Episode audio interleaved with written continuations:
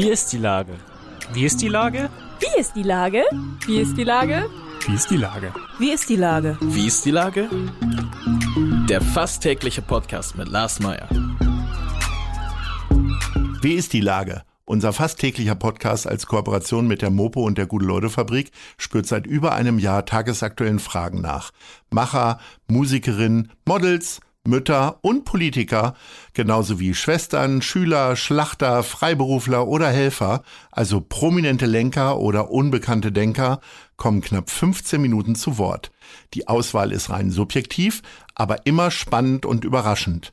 Mein Name ist Lars Meyer und ich rufe fast täglich gute Leute an. Unser Partner, der das diese Woche möglich macht, ist das festlich geschmückte Mercado in Altona. Das beliebte Weihnachtsbonusheft mit tollen Angeboten der Mercado-Shops und Markthändler ist zurück. Zudem gibt es einen großen Malwettbewerb, der Kindern und Jugendlichen die Wartezeit auf die Festtage versüßt. Mehr Infos auf mercado.hamburg. Viel Spaß. Das war Werbung. Herzlichen Dank.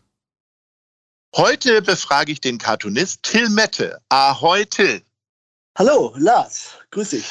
Lieber Till, ähm, ich wollte mit dir sprechen, weil ich über dein Buch Politisch korrekte Cartoons für links-grün versiffte Gutmenschen gestolpert bin. äh, was sind denn links-grün versiffte Gutmenschen? Darf man Gutmenschen eigentlich überhaupt noch sagen?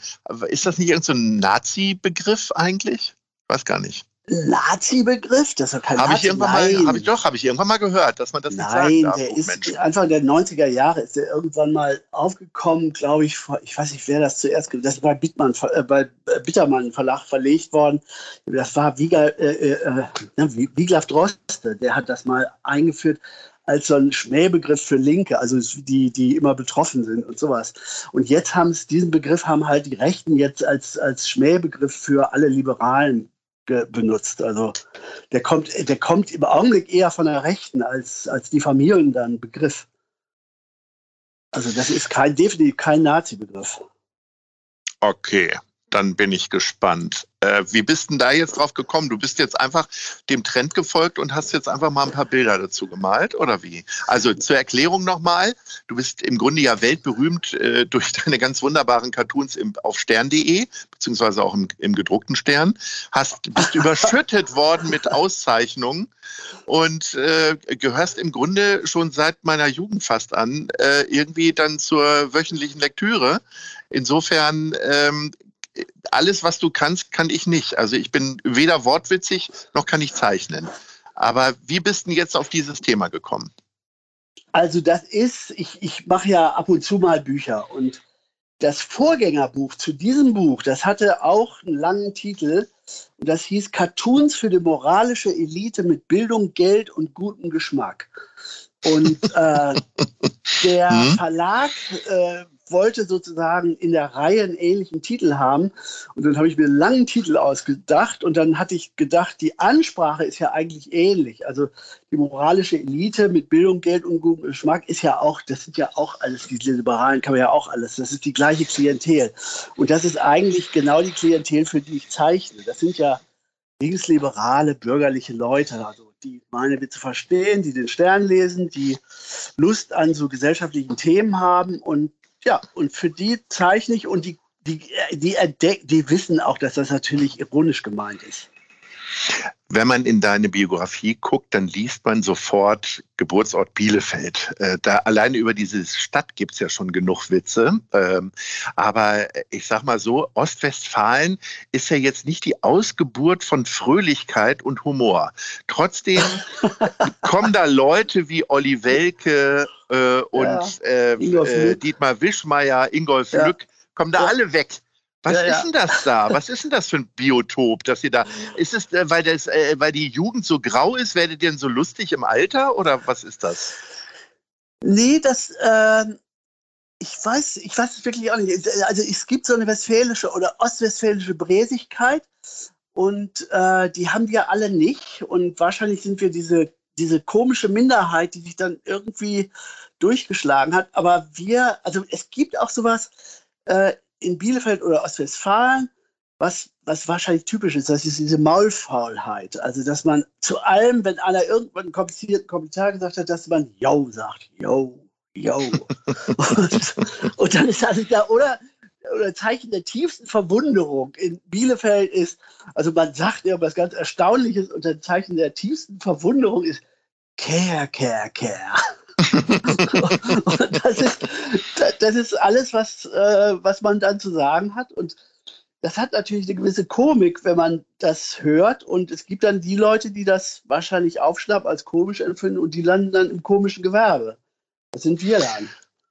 Hat, sie, hat dich das denn schon immer begleitet? Also ich weiß, so Mitschüler von mir haben auch immer ihre, ihre Schulhefte immer so voll gekritzelt. Also damals gab es ja Werner, war ja auch so ein Idol äh, quasi der Jugend. Äh, hast du das damals dann auch gemacht, schon während der Schule, alles vollgemalt immer? Ja, aber das, das Deprimierende ist, wenn ich das jetzt sage, ist, ja. Das natürlich alles, der Werner, da war ich ja schon. Ja, ja, da warst du ja schon durch. Also da ja, warst du ja schon durch das erste Mal. Also ja. bei mir, das ist ja alles noch viel früher, weil, äh, ja. aber das ist tatsächlich so. Ich hab, Ihr hattet hab gar keine Hefte zum Malen. Ja, ja. Ihr hattet ja nichts. Damals gab es ja gar nichts. Direkt ja. Nein, äh, das war, ich habe tatsächlich, also ich habe wirklich immer gerne gezeichnet. Es lag daran, mein Vater konnte gut zeichnen. Wir haben zu Hause als so, so als Spaß haben wir immer Mannequin gezeichnet und die mussten immer sehr komisch aussehen. Und das konnte mein Onkel auch sehr gut. Der war Pfarrer, den habe ich sehr gemocht. Oder was heißt, den mache ich immer noch, der lebt noch. den, den, äh, ja, das ist ja, äh, der ist hochbetagt, aber auch noch immer sehr witzig. Und wir haben wirklich Mannequin gezeichnet. Mein Vater auch, der liebte Mannequin zeichnen. Und das ist irgendwie bei mir hängen geblieben. Das muss ich aber auch sagen, das ist ähm, bei mir hängen geblieben, weil ich nicht so viel andere Sachen gut kann. Und da ist das sozusagen mein, äh, wie heißt das? das bei, bei, wie nennt man das? Das ist das, ich bin so ein One-Hit-Wonder. So, ein, so ein, äh, eine Single, eine Solo-Begabung oder Single-Begabung. Ja, ja, so genau, Inselbegabung. Genau. Inselbegabung. Inselbegabung für Zeichnerei und ja. sagen Kurzpointen. Aber das, glaube ich, kann ich ganz gut und das kann ich auch.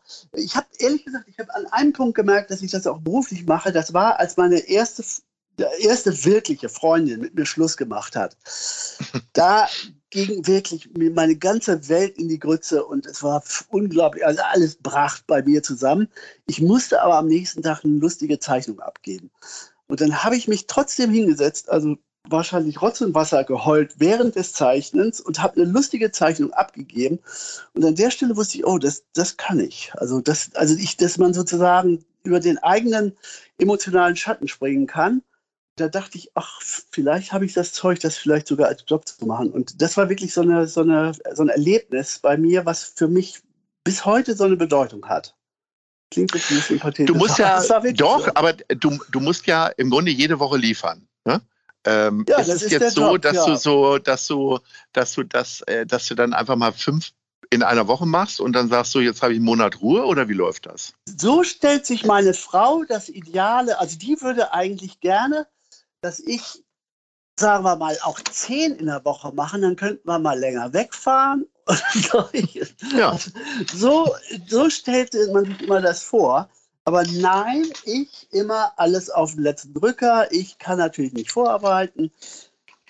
Äh, ja, so ist das. Also ich, ich, wenn ich, wenn ich das abgegeben habe, dann lasse ich den Griffel fallen und. Äh, und die Zeichnung äh, fließt direkt in den Druck ein, sozusagen. Ja, genau. Also das geht immer direkt in die in die Maschine, ja. Was machst du denn für, eine, für, die, äh, für die Inspiration? Rennst du dann draußen so rum und äh, beobachtest Leute? Fährst du, fährst du in der Bahn die ganze Zeit zwischen, nee, nein, zwischen nein, nein, Bild steht und Brachenfeld hin und her? Nein, ich bleibe natürlich zu Hause. Nein, ich laufe auch, tatsächlich laufe ich, fahr, also es gibt natürlich so Sachen, die ich gerne mache. Das ist, ich hake Laub im Garten, äh, ich gehe hier durch die Feldwiesen, fahre Fahrrad oder fahre mit dem Motorrad durch die Gegend, also wenn das Wetter okay ist. Also ich fahre aber auch bei schlechtem Wetter Motorrad. Und das sind so zen-buddhistische Übungen, die ich dann mache auf dem Motorrad. Und dann, das lehrt das Hirn irgendwie, also bei mir jedenfalls. Und, und du äh, hakst noch Laub oder hast du einen Laubbläser? Nein, natürlich einen rechten Laubbläser. Ich will doch kein, nein, nein, nein. Alte, so einen alten, also richtig noch mit Metall und so. Und das gibt so, ja, das ist so, also das, das ist für mich total tiefenentspannt. Nur dann rege ich mich fürchterlich auf, dass diese scheißgrüne Tonne äh, zu klein immer ist. Jede zwei Wochen merke ich immer, ich habe eine zu kleine grüne Tonne. Könnte man ja Abhilfe schaffen. Ja, ne? genau. Das mache ich da nicht. Und da denke ich, irgendwas ist doch falsch gelaufen in meinem Leben, dass ich mich alle zwei Wochen darüber aufrege, dass die Tonne zu klein ist.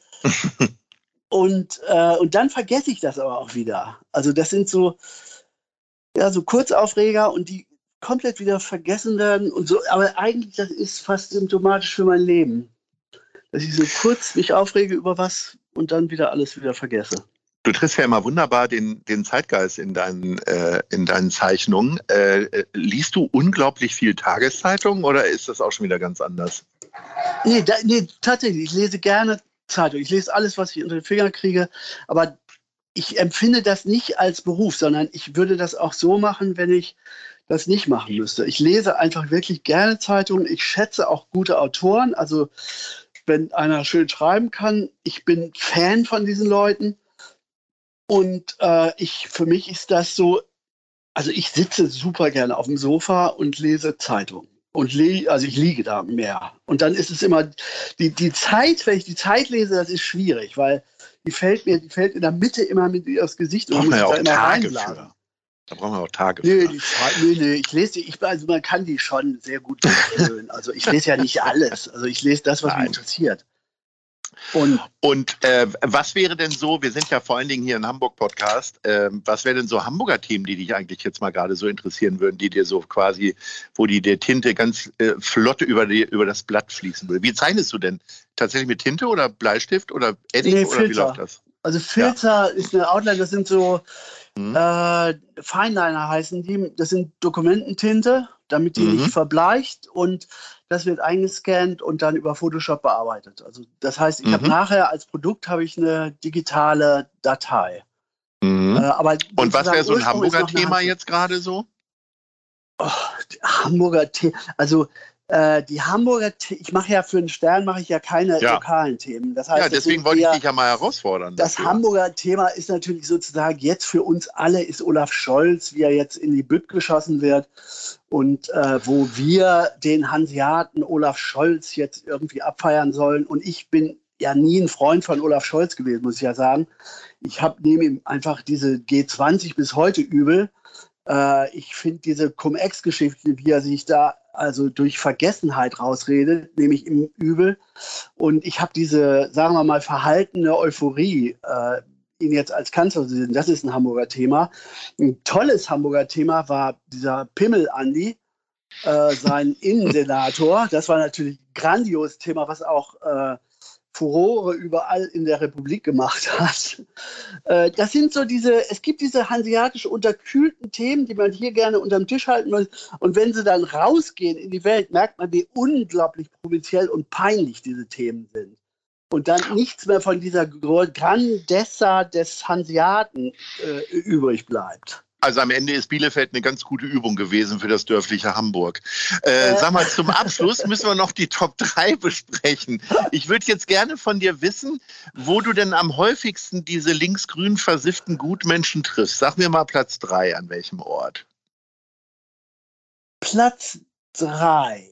Ähm, das ist, der Platz drei ist, sind, äh, wenn ich mich mit den Redakteuren vom Stern treffe. Das sind alles linksgrün versiffte Typen. Und, und Typinnen, sagt man ja heute. Alle, Also quasi äh, am. Baumwall. Ja. Der Baum. So, dann Platz 2. Platz zwei, das ist, wenn ich mit meinen Freunden ins Kino gehe und danach in der Kneipe, meinetwegen im, im, im Eisenstein, in, bei, im, nach dem, äh, wenn ich in Zeise gehe, in Ottensen da in der Kneipe sitze und mit denen rede. Das, die sind auch voll, vollkommen linksgrün versifft. So, Platz 1. Hier zu Hause, meine Kinder, meine Frau, alle linksgrün versifft. Lieber Till, das hat großen Spaß gemacht. Äh, herzlichen Dank und äh, gerne, Gerne. sprechen wir demnächst wieder. Ich sag mal Ahoi und ein schönes Okay. Restjahr. Jo, danke, gleichfalls. Bis dann. Jo, Tschüss. tschüssi. Eine Produktion der Gute-Leute-Fabrik in Kooperation mit 917XFM und der Hamburger Morgenpost.